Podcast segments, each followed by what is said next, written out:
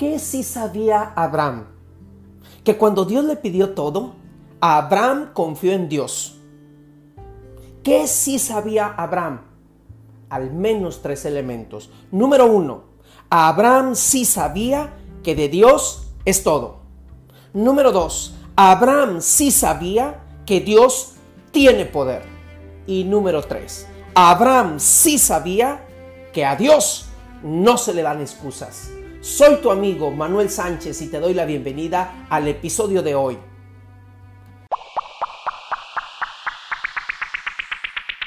Abraham es venerado por los tres movimientos religiosos más grandes, los judíos, los musulmanes y los cristianos. ¿Qué sí sabía Abraham? Que se ganó el título del Padre de la Fe. En Génesis 11, en la parte final, aparece por primera vez Abraham.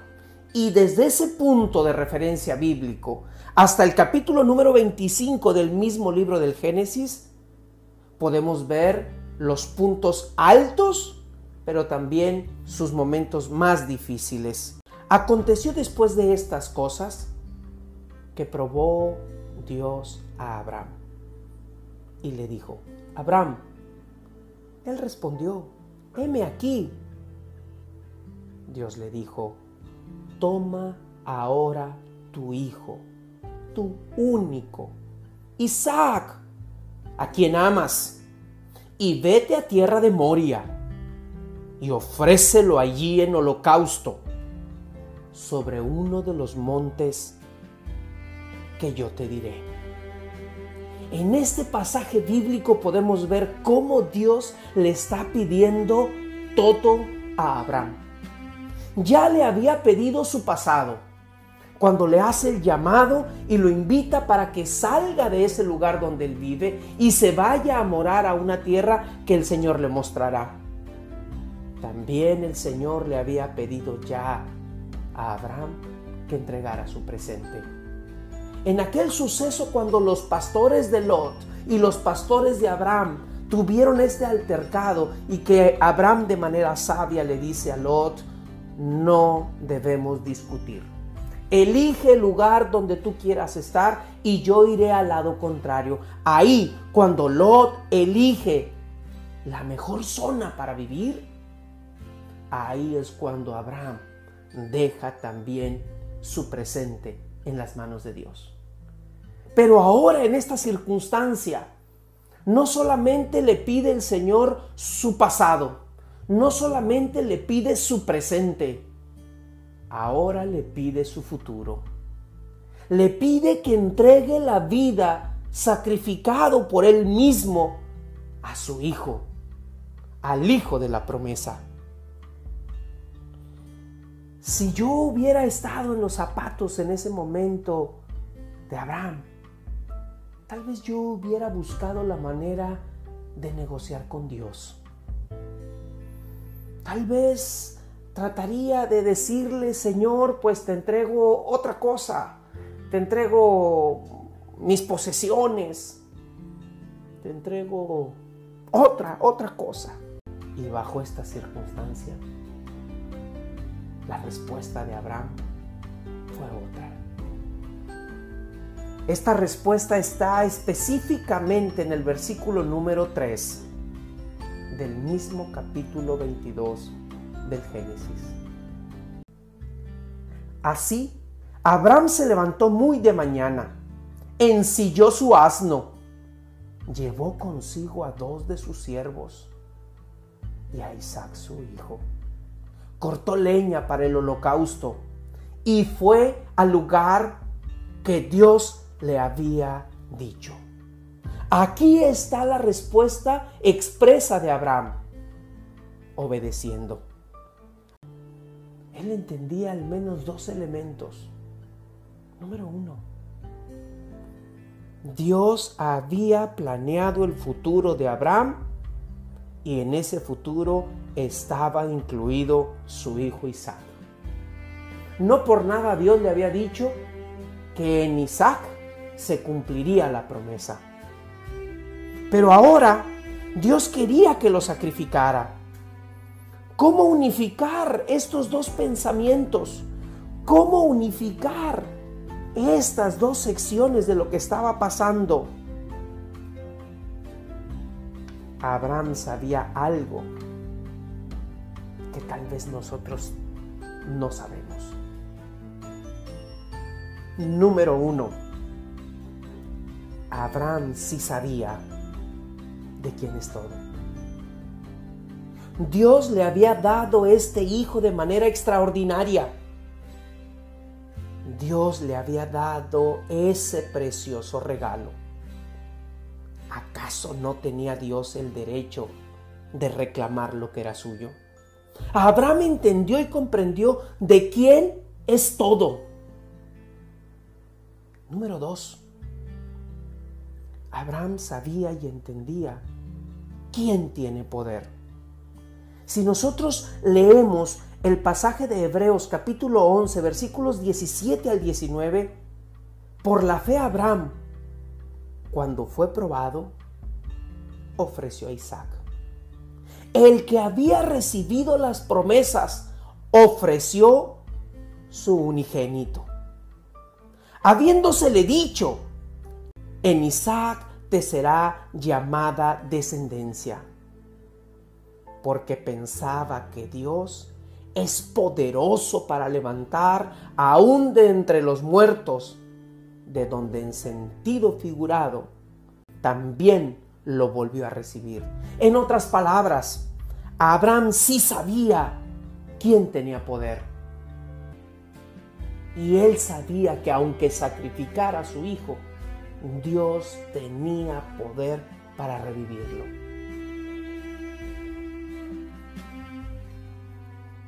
La escritora Elena G. de White menciona un elemento interesante referente a este punto. Abraham no esperaba ser liberado del horrible acto de sacrificar a su propio hijo, pero creía que Isaac le sería restaurado.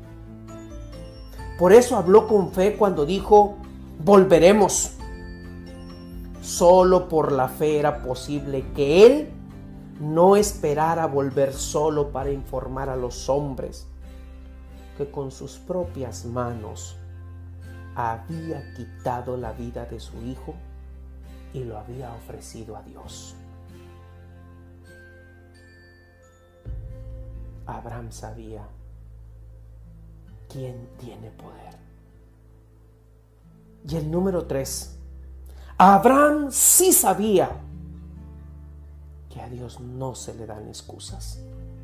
Y aquí quisiera yo parafrasear del escritor judío Flavio Josefo. Él en su obra eh, Antigüedades de los Judíos, el tomo 1, capítulo 8, en la página 3, le pone un poquito de sabor, un poquito de elementos eh, de, de imaginación y él relata cómo pudo haber sido aquella charla entre Abraham y su hijo. Oh hijo, muchos votos hice a Dios para que tú nacieras. Cuando viniste al mundo, te eduqué con los mayores cuidados. No habiendo nada que te fuera útil que no me empeñara en conseguir. Y nada que me hiciera más feliz que la idea de verte hecho un hombre y de dejarte a mi muerte como sucesor de mis dominios. Pero como fue voluntad de Dios que yo fuera tu padre, y ahora es voluntad de Él que yo renuncie a ti, acepta con valor tu consagración, porque te cedo a Dios, que ha considerado conveniente reclamarme esta prueba. Lógicamente no tenemos un registro histórico de esta escena. Este historiador judío trata de evocar lo que sucedió en aquel momento y le pone, le pone ese sabor de una relación clara, real, práctica de un padre y un hijo, donde el padre quiere lo mejor para su hijo, pero que ahora en esta circunstancia trata de explicarle y decirle, hijo, eres lo que más amo, eres lo que más me hace feliz. Pero Dios, Dios me ha pedido tu vida en sacrificio. Abraham sí sabía que a Dios no se le dan excusas. La autora cristiana Elena G. de White y le pone también ese toque con voz temblorosa.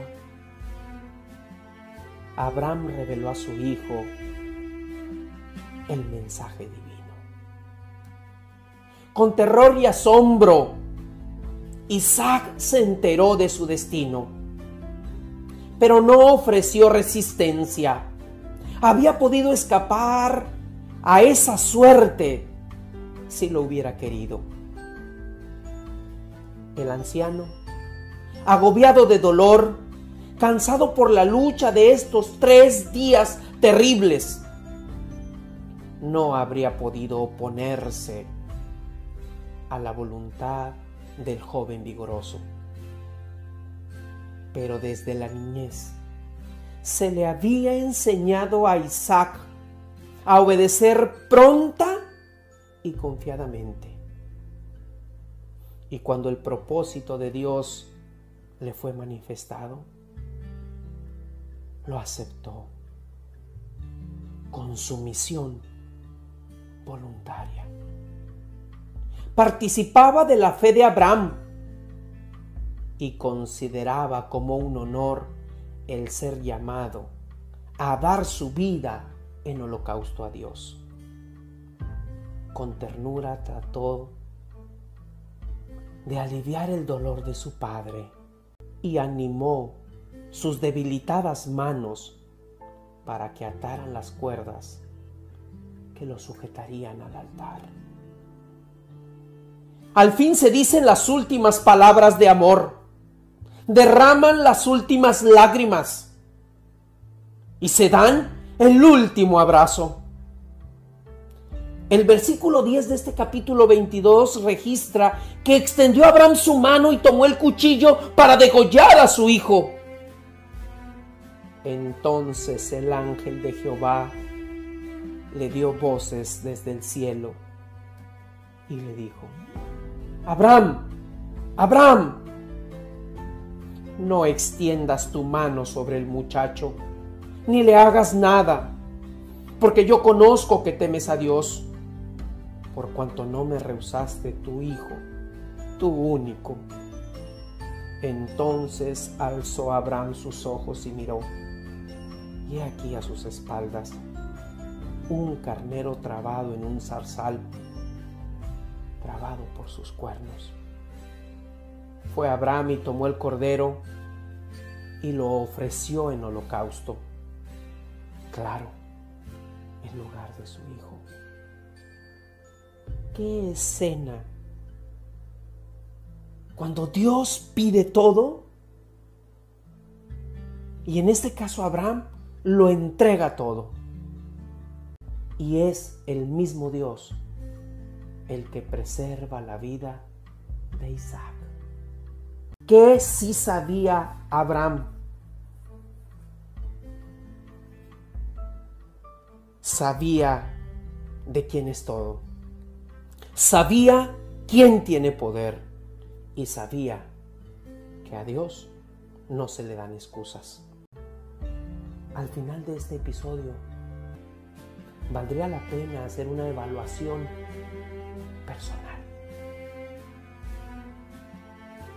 ¿Qué sí sabía Abraham que te puede servir a ti para enfrentar tus desafíos?